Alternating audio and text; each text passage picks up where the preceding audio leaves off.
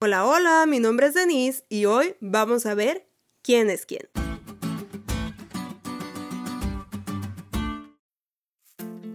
Si grazna como pato, camina como pato y se comporta como pato, entonces es un pato.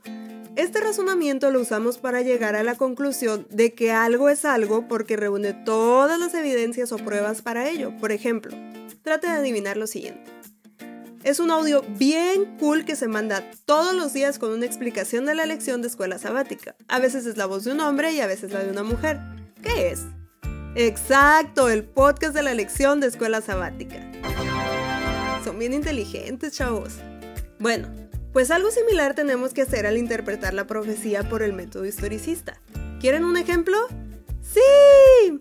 Va, hoy vamos a identificar el cuerno pequeño de Daniel 7 y Daniel 8. La primera evidencia que tenemos es que ambos son un cuerno pequeño.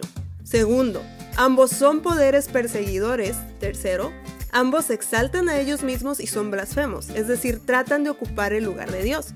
Cuarto, ambos atacan al pueblo de Dios haciendo guerra contra ellos. Quinto, ambos tienen actitudes y actividades específicas a lo largo de la historia de acuerdo al tiempo profético. Sexto, ambos se extienden hasta el fin del tiempo. Séptimo, Ambos van a ser destruidos de forma sobrenatural y octavo, ambos se desprenden de Roma. ¿Ya saben de quién se trata? Pensemos en algún poder en la historia que surge de Roma, que ha perseguido al pueblo de Dios y quizá te suene la Santa Inquisición, solo por mencionar algo. Alguien que ha tratado de ocupar el lugar de Dios diciendo que puede perdonar pecados e incluso ha cambiado los mandamientos, Tal vez te parezca familiar o te suene el cambio del sábado por el domingo y borrar el segundo mandamiento que habla de no adorar imágenes. Si grazna como pato, camina como pato y se comporta como un pato, entonces es un pato. Solo existe un poder en la historia que reúne todos esos elementos y ese es el sistema papal. Entonces el cuerno pequeño es el sistema papal. Si todo esto lo reveló Dios mucho antes de que sucediera y si todo se ha cumplido al pie de la letra, entonces tenemos la evidencia de un Dios todopoderoso que está al control de la historia.